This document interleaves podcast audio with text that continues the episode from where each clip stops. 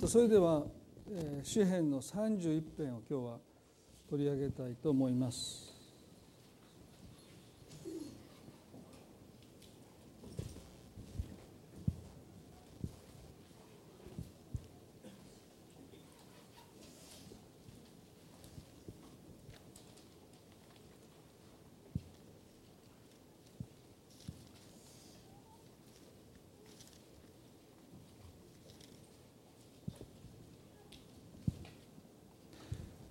今日はですねダビデを通して神様の恵みについて理解を深めたいと願います。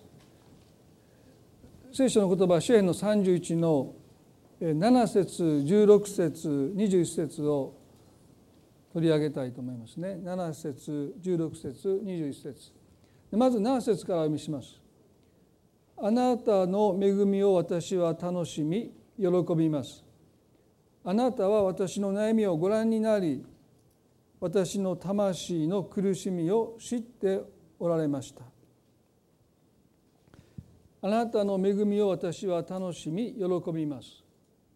あなたあなたは私の悩みをご覧になり私の魂の苦しみを知っておられました。ダビデは神様の恵みというものは私たちの魂に楽しみと喜びをもたらすと語ります。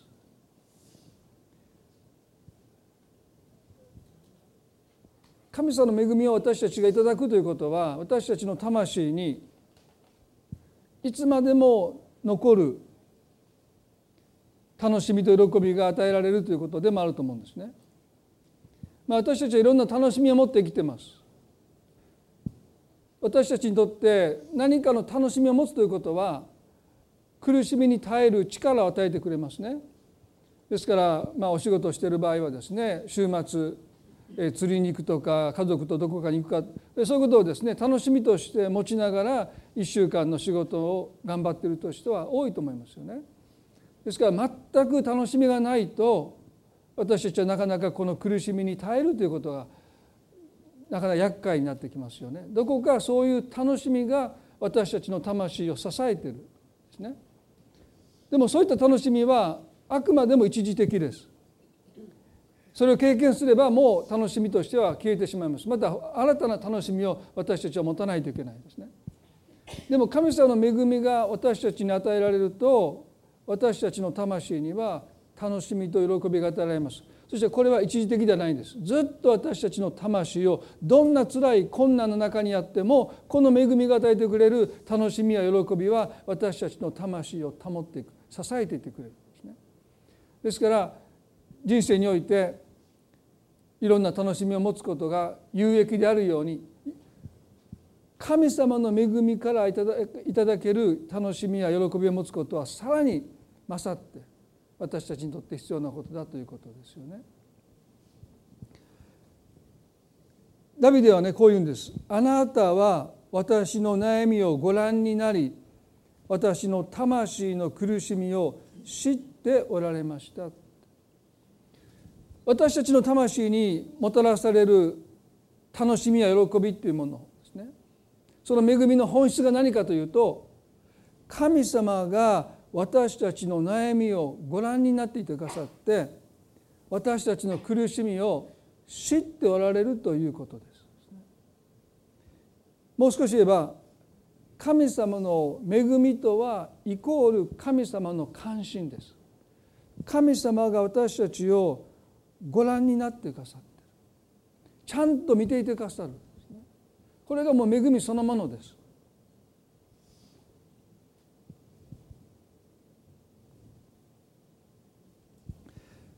神様がかつてイスラエルの民をエジプトから連れ出された時にモーセという人を使わしました。でその時に神様がこのモーセにおっしゃった言葉がですね出エビ時の3章の7節に書いてます。とっても有名な言葉です。神様がどういうお方なのかということをおそらく最も私たちに伝える言葉の一つであります、ね、私たちはどういう神様を信じているのか。まあ多くの人は漠然として神様はどういうことかあんまり知らないで礼拝捧げています。まあ前も言いましたけど神社仏閣で何がそこで祀られているのか多くの人はそんなに関心がない。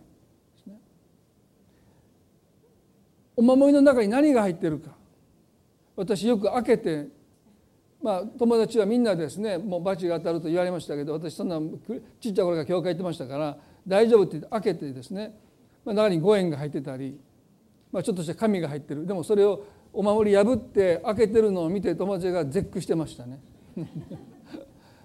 ですからまあその中に何が入ってるか5円があるから5円これ宗教なんでしょうかね。もうその語呂合わせで、ねまあ、多くの人はその信心を持ってるわけですけど私ね、まあ、全然余談なんですけどジムでですね私よくジム行ってるでしょいつも空いてるロッカーがあるんですよ。ね、142誰も使わないだから私いつも使います。なんで僕ばっかりそのロッカー使うかというとどんなにいっぱいでもねそこがよく空いてるんですよ。なんでかななんでかなって僕ずっと最初ね分からなかったんですよね。そういうことは気になる。そしたらある人と喋ってたらね死に42でしょどうでもいい142どうでもいいですよそんなこと。でもねみんな使わないんですよ。だからねみんな埋まってるね。そこだけいつもね鍵がついてるんですね。で僕もだからいつもいつもそのロッカー使い続けてて、まあ、周りから見たらねこの兄ちゃん変わってるなと。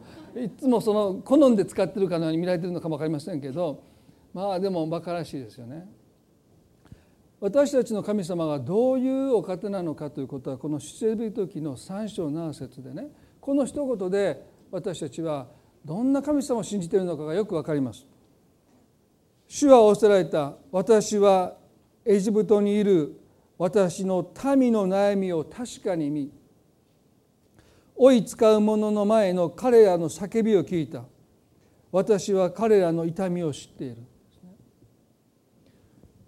もうこれだけで神様がどういうお方なのか皆さん十分ですよ。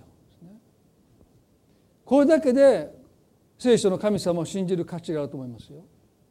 この方はこうしちゃうんですね。私はエジプトにいる私の民の悩みを確かに見追い使う者の前の彼らの叫びを聞いた。私は彼らの痛みを知っている。私たちの信じる神様は私たちの悩みを見ていてくださり私たちの痛みを知っていてくださる神様。私たちが神様に訴えなくても神様も見ていてくださって私たちの痛みを知っていてくださる。でこの知るという言葉は知識的に知的に知るんじゃないんですね。ご自分が身をもって経験してきてくださる。まさにイエス様の十字架のあの痛みあの苦しみは私たちの信じる神が私たちの痛みを本当に知っていてくださる。身をもって経験してくださっている。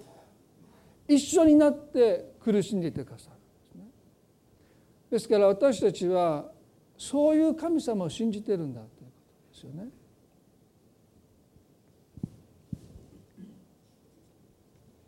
しかし私たちは苦しみや困難に直面するときに神様に忘れ去られたとか神様に見捨てられたというですね神の無関心という絶望的な思いを抱いてしまう時があります。でもそれは神の恵みっていうものを私たちが知れば知るほどその考えがいかに間違っているのかというかエジプトにいる民の悩みを神はご覧になって彼らをこき使うエジプトたちのエジプト人たちの前での彼らの叫びを聞いてくださって彼らの痛みを知っていた神様は無関心ということをですね全く無縁の方です。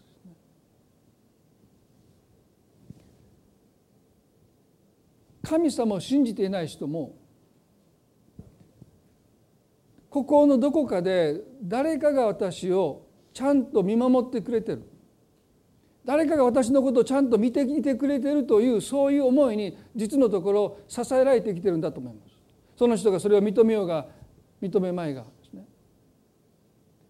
まあそれがご先祖様であったり亡くなったおじいちゃんおばあちゃんだったりしても誰かが私のことをちゃんと見ていてくれるというこの思いが私たちの魂を支えているんですね。昔この太陽のことをお天道様ですねどこかで太陽が私の上に照り輝いているように神様が私を見ていてくれる。それが太陽であったとしてもですね。今の子供たちにねお天道様まあそのなんやそれって。どこのおじいちゃんおばあちゃんやというそんなツッコミが入りそうですけど。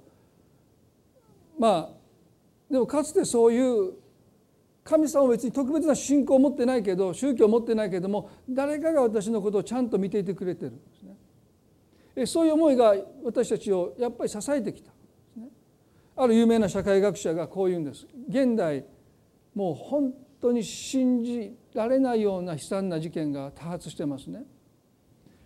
で社会学者の一つの仕事ライフワークフィールドワークはなぜこんなことが起こるのかということをです、ね、社会学的に研究していった結果としてその方がおっしゃっているのは誰かが私のことをちゃんと見ていてくれてるという感覚が全く失われていった結果だと彼は言います。人はやっぱり誰かにちゃんと見守ってもらってるんですね。まあ私のおばあちゃんはですねまあいい悪いいい意味か悪い意味か分かりませんけど「信行どこであなたが何をしていても神様ちゃんと見てるんやで」という脅しのようなことでよくそれ言いましたけどよくよく考えたらねそれもよかったなと思うんです。ね、やっぱりそれはど、まあ、ちょっと僕にとっては脅しのような言葉でしたけどでもそれでも誰かが私のことをちゃんと見ていてくれるんですね。でそういったことがやっぱり私たちを支えているんだと思うんです。だからやっぱり天国でちょっとおばあちゃんに感謝しないといけない。随分悪いこと言ってきましたけどみたいな否定的なこと言ってきたけどまあいいことたまに言ってたよなみたいなことまあその余計な一言でまた怒られるんですけどまあでもねやっぱり子供ながらにして神様が私のことを見ておられるというこの意識はやっぱりとっても大切だったと思います。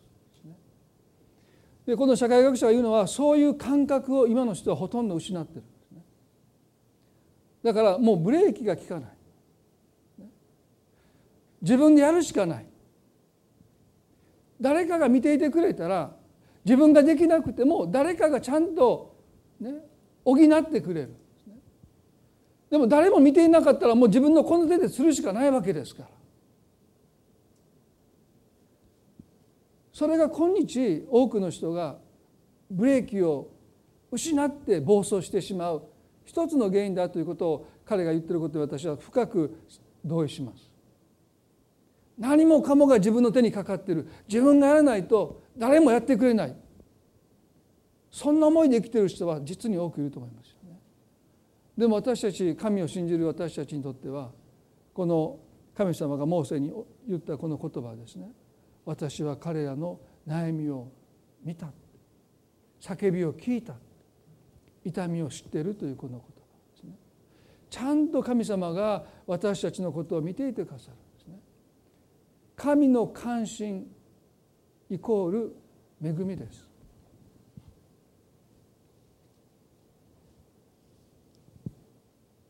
マタイの10の29で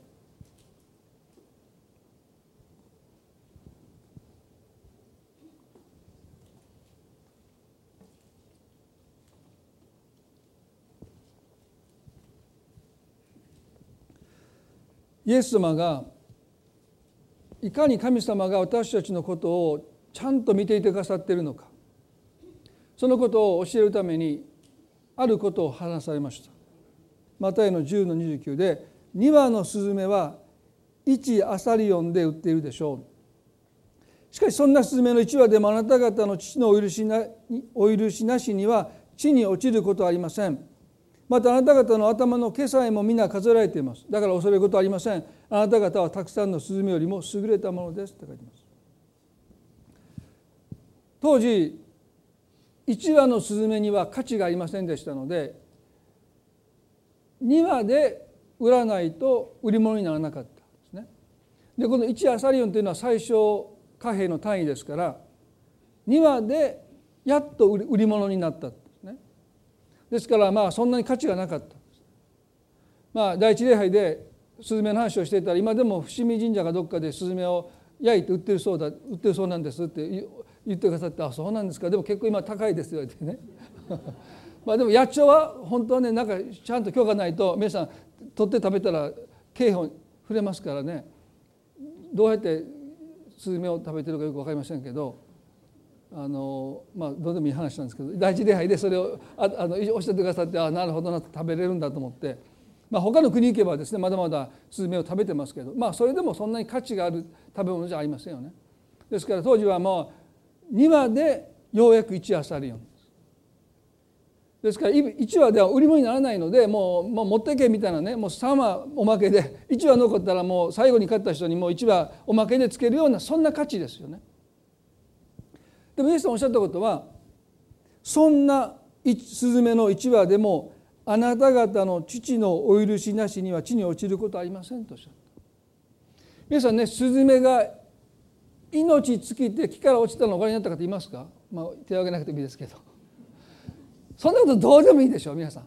皆さんの関心外でしょ。あれ？さっきスズメが木から落ちたんかな？みたいなね。そんなこと気にして生きてる人僕今まで会ったことないんです。どうですか？今まで生きてこられた人生の中でスズメの寿命が尽きて、まあ、木から電線から、まあ、電線で感電して落ちるスズメいるみたいですけどね。でもスズメが落ちることに対して今まで一度でも気になったという人 後から牧師室来てください。ちゃんとカウンセリングしてあげますね。まあそんな人に僕ね会ったことないんですよ。僕自身がスズメが、ね、木から落ちた電線から落ちたなんていうことを考えたこともない。このイエス様の言葉読んでもピンとこないですよね。そんなこと普段全く気にしないからです。私が気になるのは今日の夕食何かってことです、ね、昼過ぎから聞いてますから。今日の夕食何？今日の夕食何？って、ね、でも今日スズメが落ちたんかな？そんな気にも留めない。全く気にしないですね。でもイエス様はそんなスズメの一羽でもあなた方の父のお許しなしには地に落ちることありません。神様は一羽のスズメが地に落ちることすら許しを与えるんです。神様の関心外では一羽のスズメだって地に落ちないとおっしゃるんです。あ気が付かなかった一羽のスズメが亡くなってた、ね、そんなことがありえない人間の社会だったらね亡くなって何日も誰からも見とれないでもう白骨化してるってことが今現実社会問題として起こっています。ね、本当に家族がいて家族に囲まれて、ね、再起を迎えていくってことは今日ではとっても恵まれたことですよね。でも神様にとって一羽のスズメですら神様が見取らないで地に落ちることはないって人間だって見とってもらえないで亡くなっていく人がたくさんいるのに神様にとって一羽のスズメの命さえ神ご自身が見取らないで亡くなることがないまあ本当になんか大げさだなと時々私は思うんです。本当かなと思うんです。まあその次はねあなた方の頭の毛さえもみんな数えられていますってねまあすごいなと思う反面ですねなんかピンとこないでしょなんで私たち自分の髪の毛の数なんて数えたことないし関心がないですね。一日数百本と髪の毛が抜けるそうですけれどもあれ今一本落ちたそんなことは気にしないですよね。まあ多分、まあ、気になる時は気になると思いますけどまあでも1本ぐらいだといいでしょ？多分10本落ちてたら気になると思いますけどね。あれ10本も抜けてる。でももういつ髪の毛が抜けたなんてことにそこまで気に留めない。自分の体のことですけどね。でも神様はちゃんと数えていたからなんて几帳面だと感動しちゃダメですそういうとこで感動することじゃないんですね。これ何を言おうとイエス様されてるかというと私たちが全くと言っていいほど気に留めない。スズメが地に落ちることね一本の髪の毛が抜け落ちることに対して私たちは全く気に留めないことに対して神様が気を止めてくださる目を止めてくださる関心を向けてくださるということは私たちにとってはね信じがたいことなんですけど神様の恵みということを理解するとそれは当たり前のことなんです。すなわち神様の恵みとは人が関心を向けないものに向けられるのが神様の恵みだからですよね。神様の恵みとは人が関心を向けないものに対して向けられる神の関心そのものです。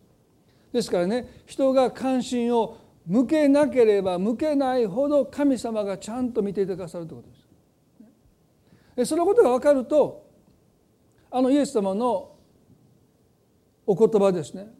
大通りで大きな声で祈らない方がいい。人々があなたに関心を向けるならばもうあなたはそれで報いを受けてるんだ。だから施しをする時は隠れたところで誰にも見られないでしなさい。どうしてか隠れたところであなたのことをちゃんと神様が見ていてくださるからだ。すなわちね神様の関心っていうのは誰も目を留めないものに対して神がその関心を向けてくださるんだ。だからあえて施しをする時にそれを隠しなさいって時々ね私なんてっていう人がいますでもねあなたがそう思える時ほどあなたは喜ばないといけないんですよ。誰も私のことなんて気にも留めてくださらない誰も私のことなんてそう思えた時こそね私たちは喜ぶべきですよ。どうしてか神様があなたをちゃんと見ていてくださるからです。もちろんみんなに心配されてみんなに関心を向けられてみんなに寄り添われてね。慰められたり励まされたりすることも恵みです。でも誰にも目を留めてもらわないことも恵みなんです。それは神様がちゃんと見ていてくださるからですね。ですから私たちは神様の恵みということをよく知らないといけない、ね、誰も関心を向けないものにこそ向けられる神の関心が神の恵みなんですね。ですからあなたが孤独を覚える時に誰も私のことなんて分かってくれないという思いに襲われる時にああ神様は今こんな私にちゃんと目を留めていてくださっているんだとぜひ理解していただきたい。神の恵みを理解するということはそういうことなんですね。人々が関心を向けてるから神様が関心を向けてるというわけじゃない。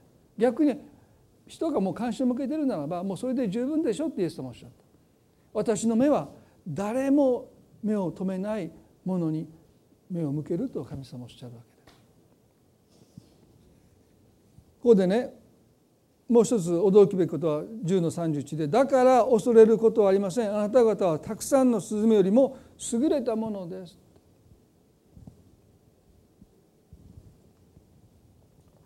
イエス様の言葉はね聞きようによったらねちょっとつまずきそうですね。だから恐れることはありません。恐れに足りません。心配しなくて大丈夫です。どうしてか。あなた方は高価で尊いというよりはたくさんのスズメよりも優れたものです。まあ、私今までの人生の中で自分のことを優れてるどうしていやあのスズメよりも私の方が優れてると思えるからそんな人に会ったことないんです。ねでもイエス様はそうやって自分を誇りなさいって言うんですよ。カチンときませんか？あなた方はたくさんのスズメよりもその前にねそんなスズメって言ってるくせにね2羽でしか売られない1羽それ読んでしか売られないそんなスズメというふうにどこかで徹底的に低くしていながらですよそれよりはあなたの方が優れてるでしょうでもこれはイエス様の言葉なんですねでも多くの人は真に受けないままとに受け止めないんですよ。ね私って優れてるわってスズメと比べながら自負している人に今まで会ったことないんです。でもね私たちはそうやって自分を誇らないといけないんですよ。皆さん誇ってますか？空の鳥を見ながら。明日野に投げ込まれる野の草よりもよくしてくださいのわけがありましょうか？ってイエス様おっしゃったあのイエス様の言葉も明日野に投げ込まれる野の草、ね、野の入りとも言いますけど野の草、ね、誰も目に留めないで踏ん踏んづけちゃう。あこれ花でしたかって。そう言って花と認識さえされないですね。草か花だかよく分かんないものがいっぱいありますよね。そして抜かれて炉に投げ込まれるような野のゆりよりも野の草よりもあなた方の方が優れてじゃないですかって。私たちはね人と比べてダメなんですね。スズメと比べないといけないんですよ。本当ですよ。これイエス様がおっしゃったことですからね。でもね誰もしないんです。誰も実践しないんです。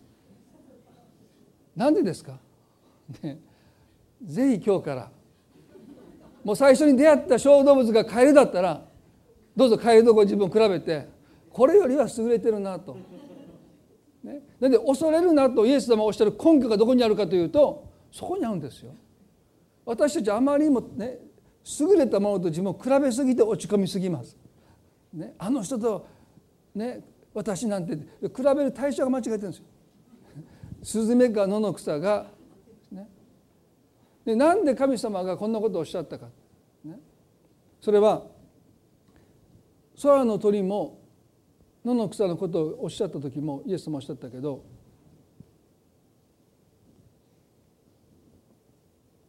開かなくても結構ですね。ローマの4の4で「何の働きもないもの」という言葉がローマの4の5ですね。何の働きもないもの。空の鳥をイエス様おっしゃった時も種をまくこともしないし蔵に収めることもしません。いわば何もしてない。何も働いてないって言うんです。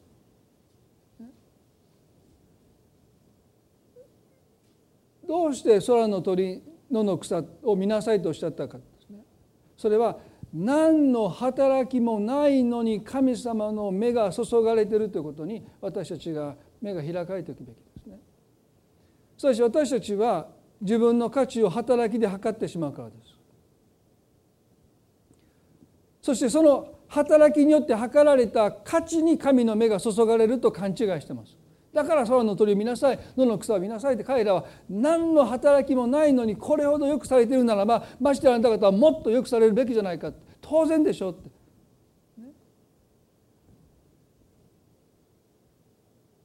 私たちはあまりにも自分を働きによって測ってしまいます。でもやがて私たちも何の働きもなくなってくる。その時私たちは絶望しちゃうんですもう私には価値がないでそういうことを言う前に私たちは何の働きもないものに向けられる神様の関心眼差しっていうものにどこか気づいて生きていく必要があります。それは何の働きがなくなった時にそれに気づくことはとっても難しいです。やっぱり私には価値がないと思えるんです。もう人の迷惑ばっかり人のお世話ばっかりしてる。私なんて生きてても意味がないと思えちゃう。その思いになかなか克服できるのは難しいですね。だから今働きがある今、ね、何かのお役に立ててる今こそちょっとそういう働きと度外視して何の働きもない私に神様はそれでも目を注いでいてくださるんだということに私たちが気づいていく良い機会です。星野さんという方は体育の先生をしていてねあの演技指導中に頸椎を損傷して目が覚めたら病院のベッドの上で首から下が麻痺したんですね。彼はもう生きてる価値がないと言って苦しんで苦しんでイエス様と出会って口に筆を加えて絵を描き始めたその絵がもうたくさんの人を慰めてますね。でもそこに至るまで彼はどんなに苦労されたかやっぱりもう首から下が動かないこんな私にさえ神様があの花に目を注いでくださるように私の上にも神様が目を注いでいてくださってるんだという思いに至るまでに彼は随分長い間苦しまれたんですね。それは一旦そういう自分になってしまうとなかなか私たちはそれに勝てない。だから皆さんどうぞ今働きがある今あなたはその働きと別にご自分を見て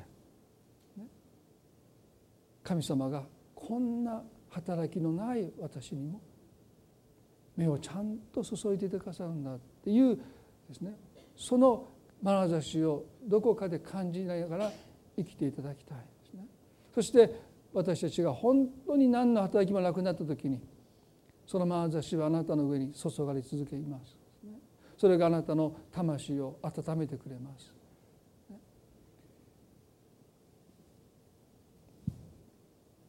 最後に詩篇の21節で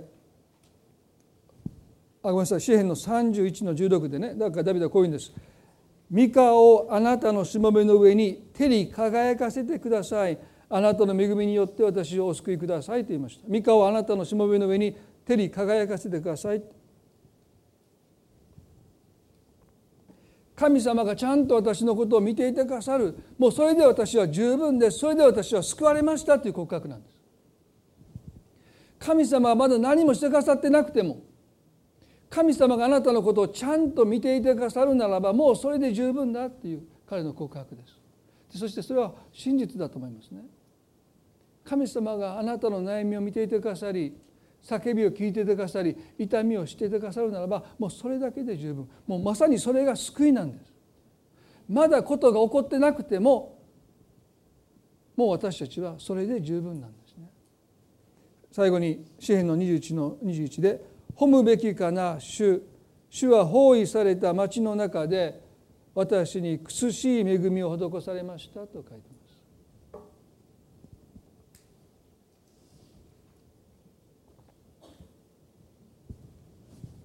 ダビデという人は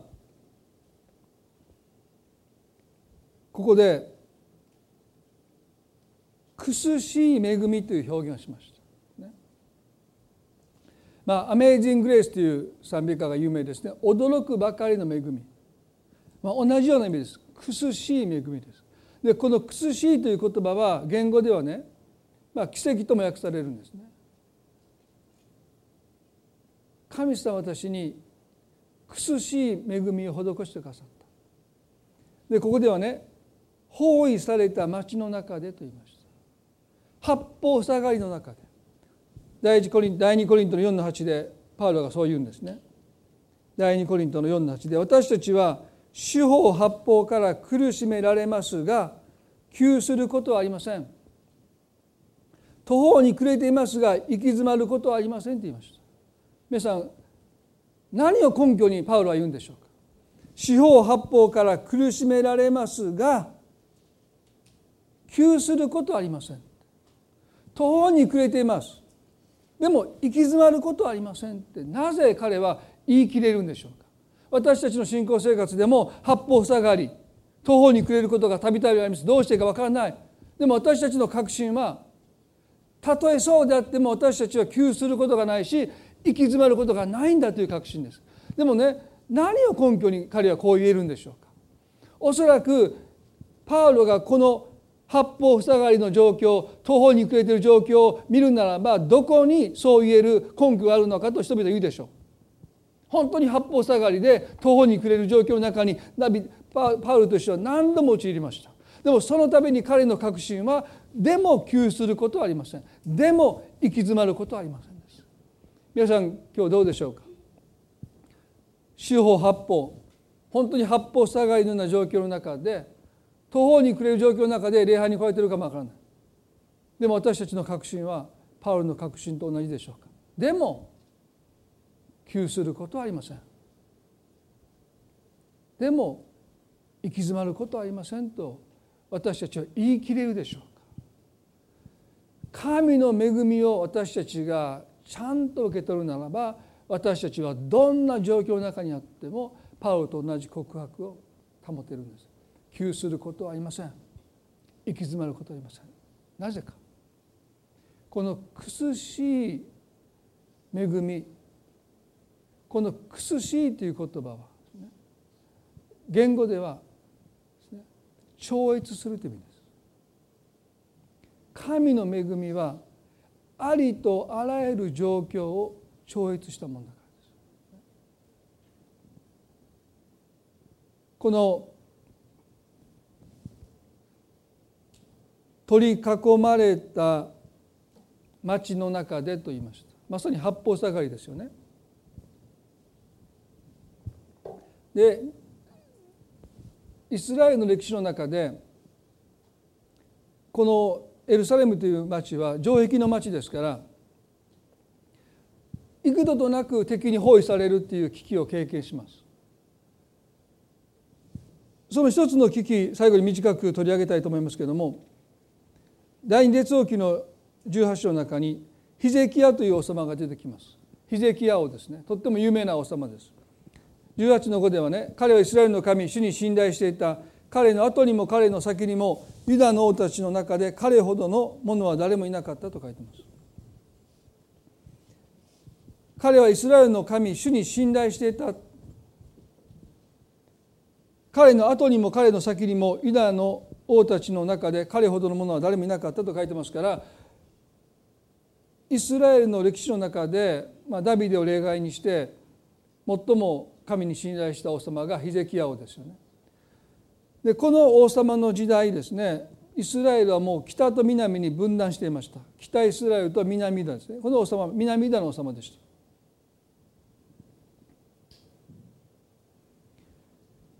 当時アッシリアという国がこの中東地方を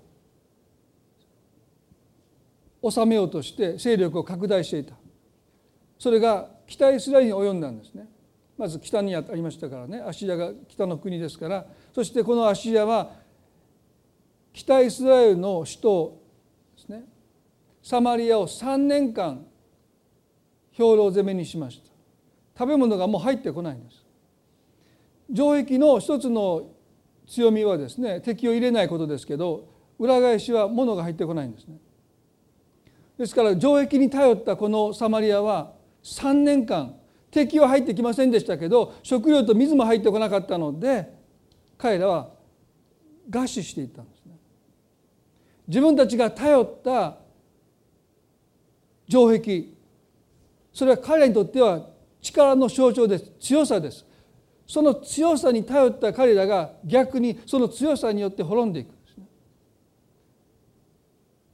私たちの人生でそういうことがたびたび起こります。私たちがより頼んだものに足足を救われるという経験です。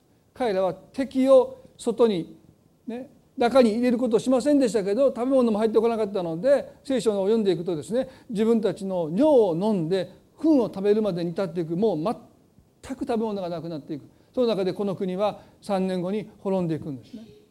そしてこのアシリアが今度は南に南下してきて首都エルサレムを包囲しました。でこの時ヘゼキヤ王は北イスラエルで起こったことを知っていましたので震え上がるんです。そして彼は何を思ったのか第二列王記の18の4で無条件降伏をするんです。こう書いてます私は罪を犯しました私のところから引き上げてくださいあなたが私に課せられるものは何でも負いますからそこでアシリアの王は銀300タラントと金30タラントをそのユダの王ヒゼキヤに要求した。ヒゼキヤは主の宮と王宮の宝物蔵にある銀を全部渡した。ヒゼキヤはね私は罪を犯しましたとアシリアの王に告白します。あなたに反逆してきました。あなたに従いませんでした。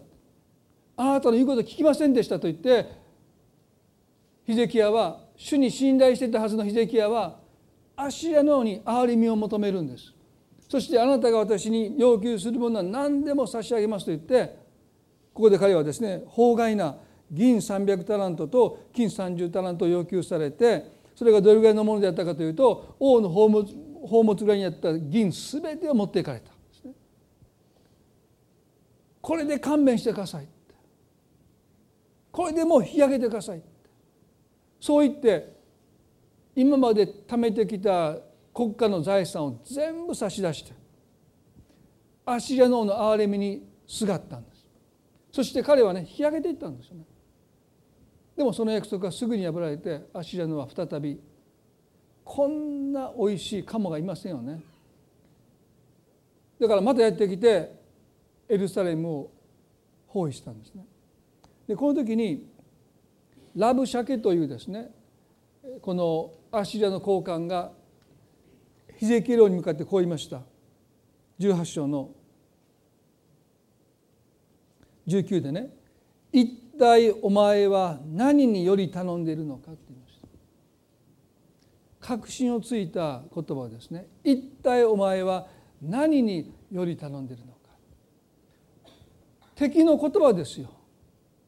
でも秀樹屋がもう一度ちゃんと聞かないといけなかった言葉です。一体私は何により頼んでいるのか。主に信頼していたはずの彼がいざとなればアッシリアの王の憐れみにすがっていった。信仰っていうのは心の問題じゃないんですね。どこに私たちの足をつけるかです。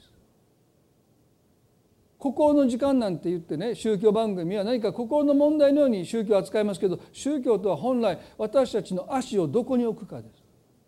何に本当は信頼しているかです。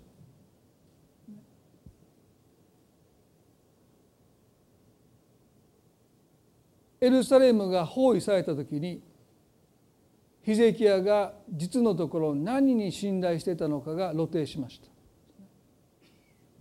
彼は何に足をつけてたのか。神様じゃなかった。私たちの心と私たちの足を同じ場所に置かないといけない。でも多くの私たちは心で神様を信じてるけど足は別の上に乗ってるんです。敵はこう言いました。一体お前は何により頼んでるのか。結局あなたは何に信頼してあなたの足を置いているのかって言われた。ガツンとやられました。でもこの言葉によって目が覚めたんです、彼は信仰者でした。心には信仰がありました。だからガツンとやられた時にそうだって。私は神を信じているではないかって言ってもう一度彼はこの絶対絶命の窮地の中で神様に信頼を置くこと神様に足を置くことより頼むことを決心します。そしてヒゼキヤ王の要求を全部拒みます。民に向かって言うんです。アッシリアの言うことを聞くな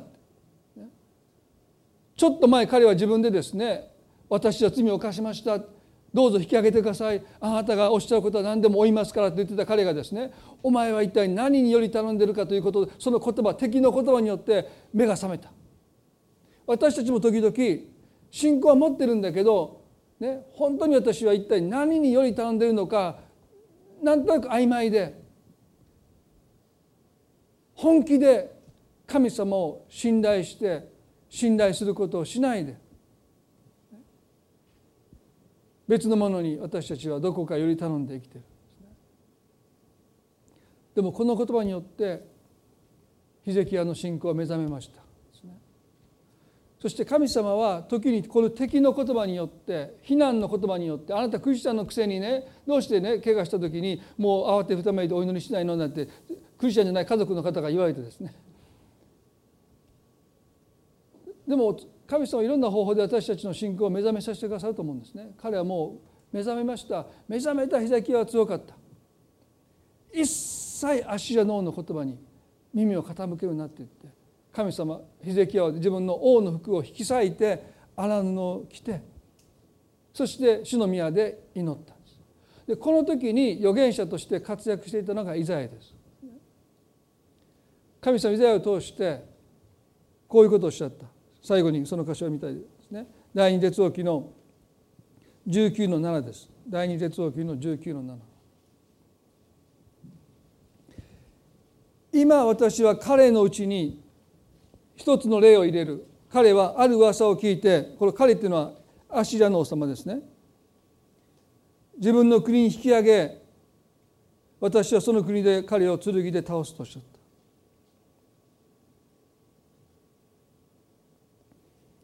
私たちはこの日歴史の中で何が起こったか知りません。エルサレムはアッシリアの軍によって完全に包囲されて八方塞がりです。もう窮するしかない。もうダメだ。途方に暮れて行き詰まってた。でも神様はおっしゃったんですね。今私は彼のうちに一つの例を入れる。彼はある噂を聞いて自分の国引き上げる。私はその国で彼を剣で倒していました。エルサレムの住民たちは何にもしませんでした。ただ神様にすがったんです。へり下ってすがったんです。どうしてかもうお金がないんですから。で銀300タラントがあればそれにすがっちゃう。でももう今全部出し切ってもうすがるものはないんです。ですから時々神様はそういうところに私たち置かれますよね。もうより頼むものが神様しかない。それはね恵みなんです。そこにあなたが置かれたらがっかりしないでください。それが恵みなんです。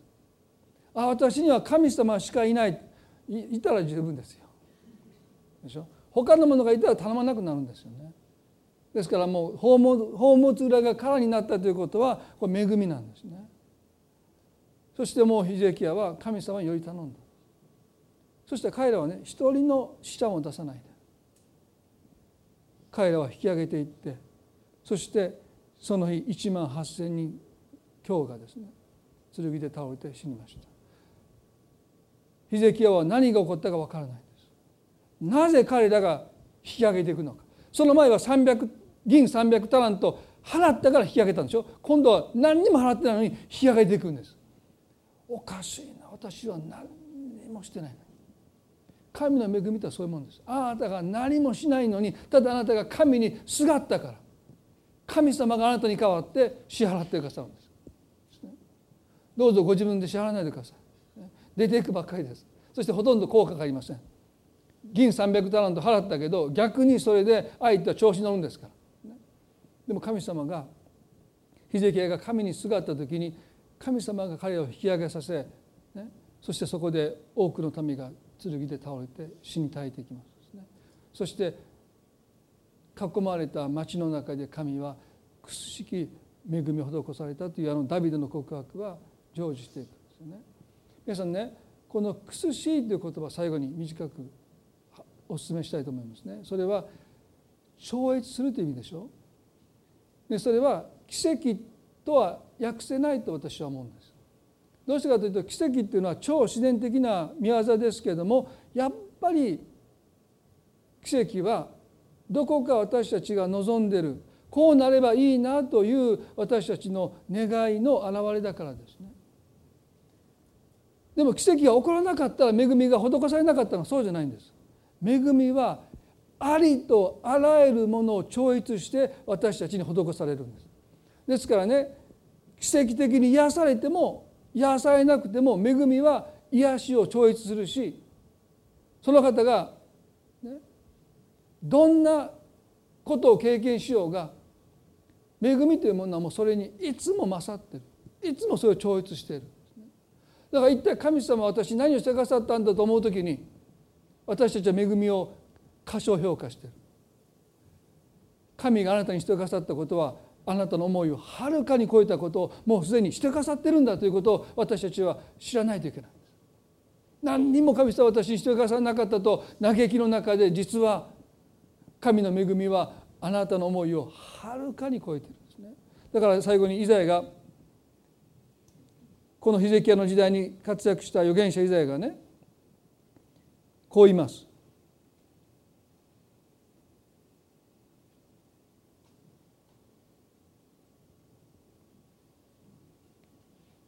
イザヤの55の8節9節でイザヤの55の8節9節ね。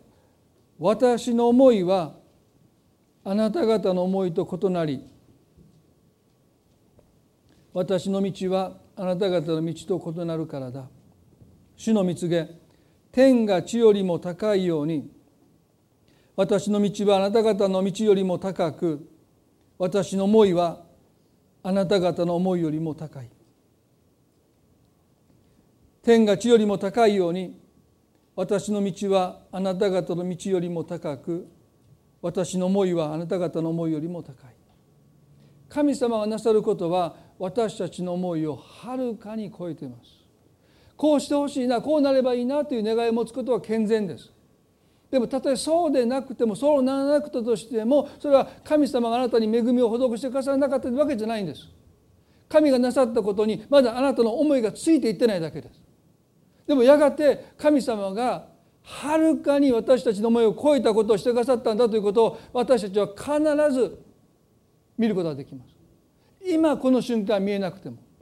やがて私たちが振り返った時に確かに神は私に苦しい恵みを施してくださった。ただあの時私にはあまりにもそれが高くて素晴らしくて私の期待をはるかに超えていたので私には分からなかっただけです。私たちの告白はいつもそうです。私たちの期待を下回ることはありません。神の恵みがあなたが見えないのははるかに上にあるから。あなたが思う以上に期待する以上に予想する以上に神があなたにしてくださることははるかにあなたの期待を超えてるからです。超えすぎてるから私たちには何も神様してくださらなかったと思う。でもそうじゃないんです。私の思いはあなたよりもはるかに高い。その恵みを持って神様が私たちの人生を導いてくださっていることを今朝覚えていきたいですね。最後に目を閉じていただいてお祈りをしたいと思います。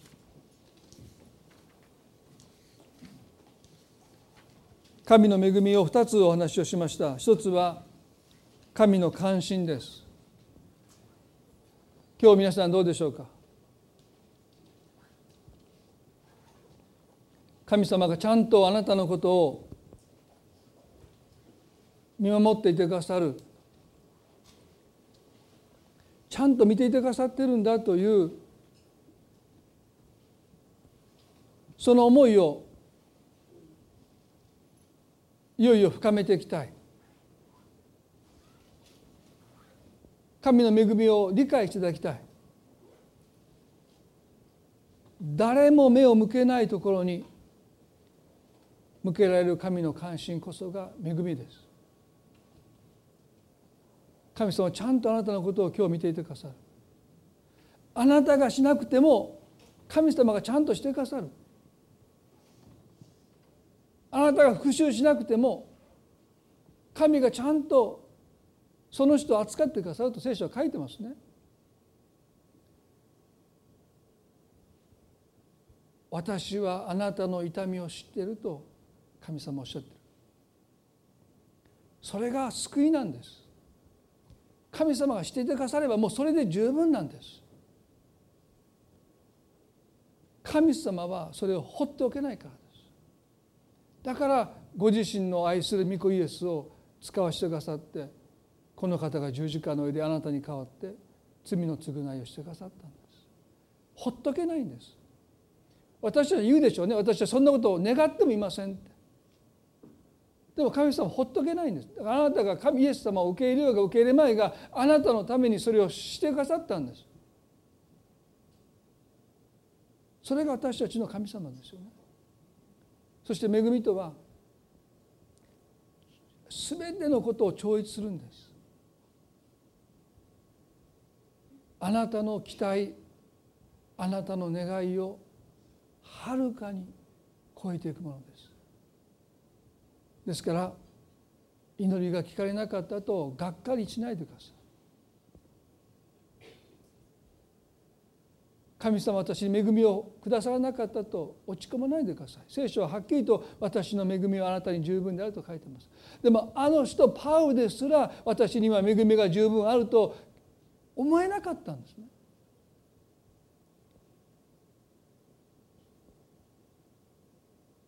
でも私たちは今日確信できると思います。神様の恵みは私にとって十分です。ただ私にはそれがあまりにも高くて私の思いを私の期待を超えているので私にはまだ気が付いてないだけです。それが私たちの告白であるべきですよね。神は苦しい恵みを私に施してくださった。私たちはこのことを今日告白したいと思います。一言お祈りします。恵み深い天の地の神様。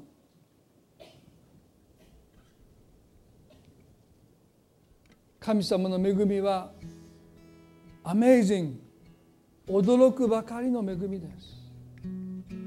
でも時々私たちはこの恵みを全然理解していない。何か陳腐なもののように扱ってる。単なる同情のように扱ってる。でも神様恵みは救いです。恵みは神様ご自身です。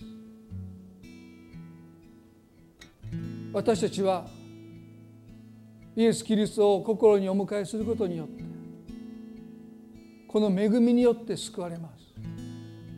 この恵みによって生かされています。そして恵みによって私たちは圧倒的な消費者になっていきます。それはこの恵みがありとあらゆることを超越しているからです。すべてのものが恵みの中に含まれています。どんな辛い出来事も恵みを消し去ることはできません。恵みがその出来事を書き換えていきます。すべてのことが益に変わってきます。それは恵みに勝るものがこの世にはないからです。どんな悲惨な状況も罪の増し加わるところにまた恵みも増し加わりましたといつも恵みが勝ってきます。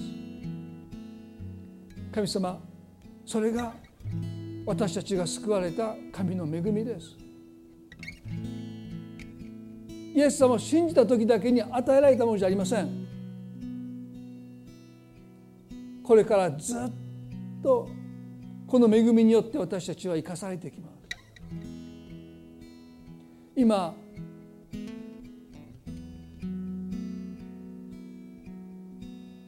この恵みを神様が私たちに与えようとしてください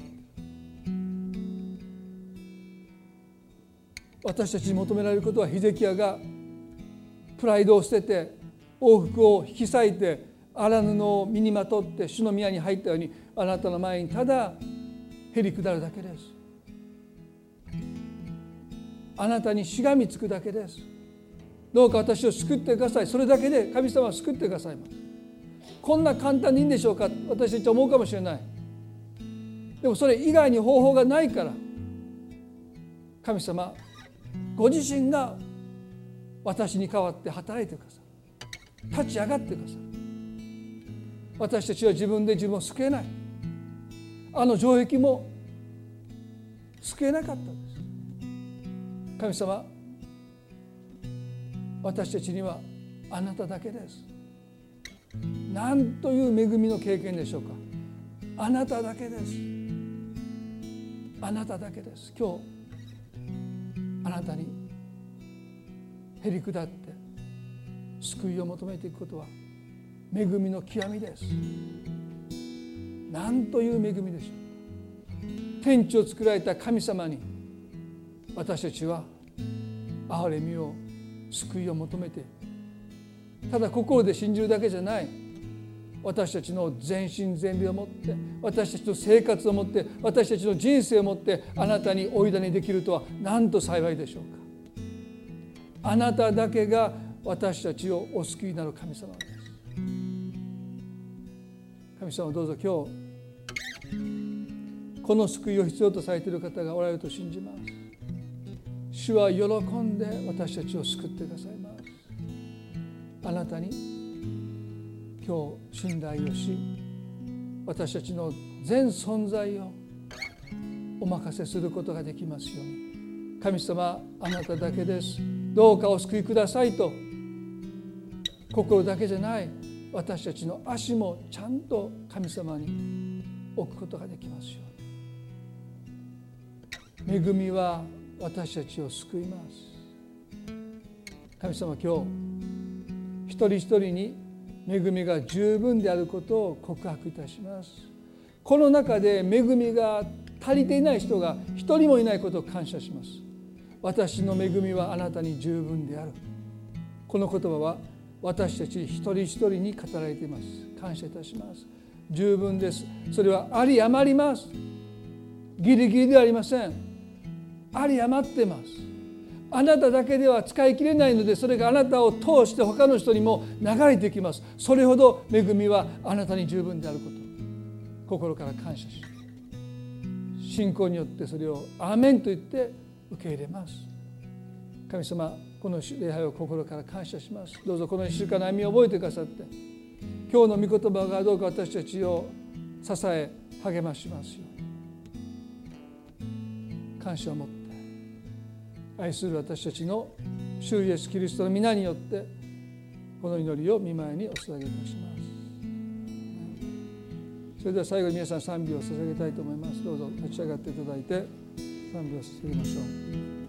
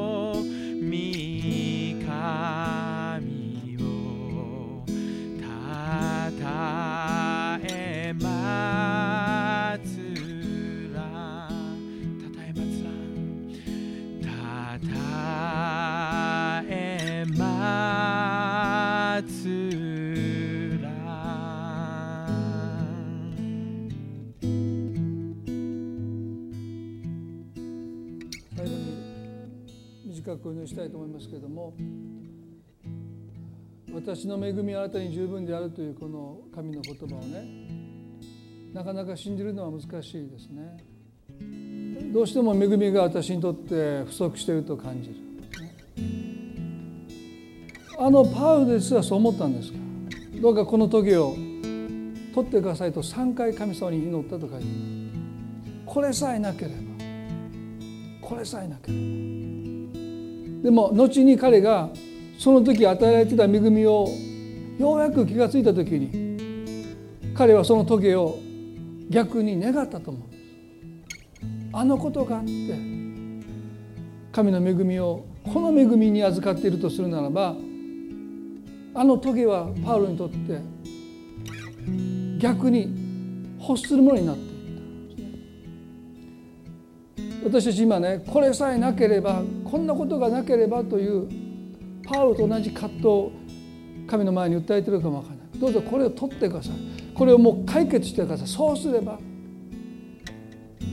でも恵みがあなたをどこに連れていくのか。その最終地点にあなたがたどり着くならばおそらくその辛い出来事ももしここに来れるならばあの出来事を通して私たちがここにたどり着けたとするならば神様やっぱりそれは私にとって必要でした。考えられないですよね。だから驚くばかりの恵みなんです。ちゃんと神様がそうしてくださるからそう思えるんです。私たちが勝手に思い込んでそんなことはね思っても何にも変わらないです。辛いことは辛いままです。でも確かに恵みが与えられているのでそれがやがて私たちにとって宝物になっていくんです。それは思い込みではありません。神がちゃんと恵みを持ってあなたの人生を導いてくださった結果として心から私たちがそう思うようになっていく。今日皆さんの中でパウと同じ葛藤を覚えて礼拝に問われている方いると思います。どうかこの時を取ってください。これさえなければそれが取り去られることを願う以上に私の恵みはあなたに十分であるというこの神の恵みを信じることができるようにしてくださいと私たちは祈りを変えていきたい。ですねもちろん神に取ってくださいと願うこともいいかもわからない。でもそれ以上にあなたが本当にそうしたるならば私の人生にあなたの恵みが十分であることを私がどうか信じることができますように。皆さん今恵みが十分であるとまだ私は信じられないとどこかで葛藤しておられるならばどうか私と一緒に祈っていただきたい。心の中で祈ってください。一言短く祈ります。私の恵みはあなたに十分である。神様私は今あなたの恵みが十分であるとどうしても思えないでいます。あのパウルですらこの棘を取ってくださいと三度神に祈った。でも神はその時を取ってくださらなかった。私の恵みはあなたに十分であるとだけおっしゃっ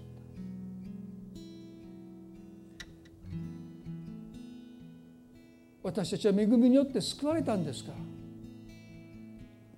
もう一度恵みを信じていきたい。その恵みが十分であることを信じたい。神様どうぞ私を助けてください。あなたが本当にそうおっしゃるならば問題は私がその恵みに目が開かれてないことです。今は辛いです。苦しいですけどもやがて私たちが人生を振り返った時にここに来られるとするならばこのような幸いがあるならばあの苦しみは私にとってよかったと思えるが必ず来ます。それが私の恵みはあなたに十分であるという約束です。引いても引いても赤字にならないんです。あなたの人生は恵みで満ち溢れています。どんな出来事があっても黒字です。私の恵みはあなたに十分である。そう神がおっしゃるからです。今日その言葉を私たちは信じたい。信じさせてください。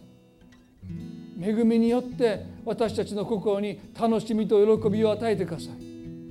今の苦しみを私たちが耐えるために必要な楽しみと喜びを私たちの心にどうぞ恵みが与えてくださいますように。主よ私たちの切なる願いです。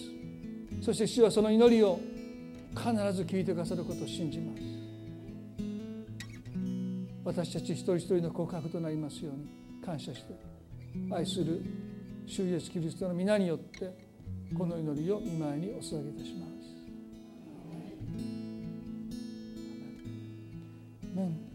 それでは礼拝を終わりたいと思います。互いに挨拶を持って終わっていきましょう。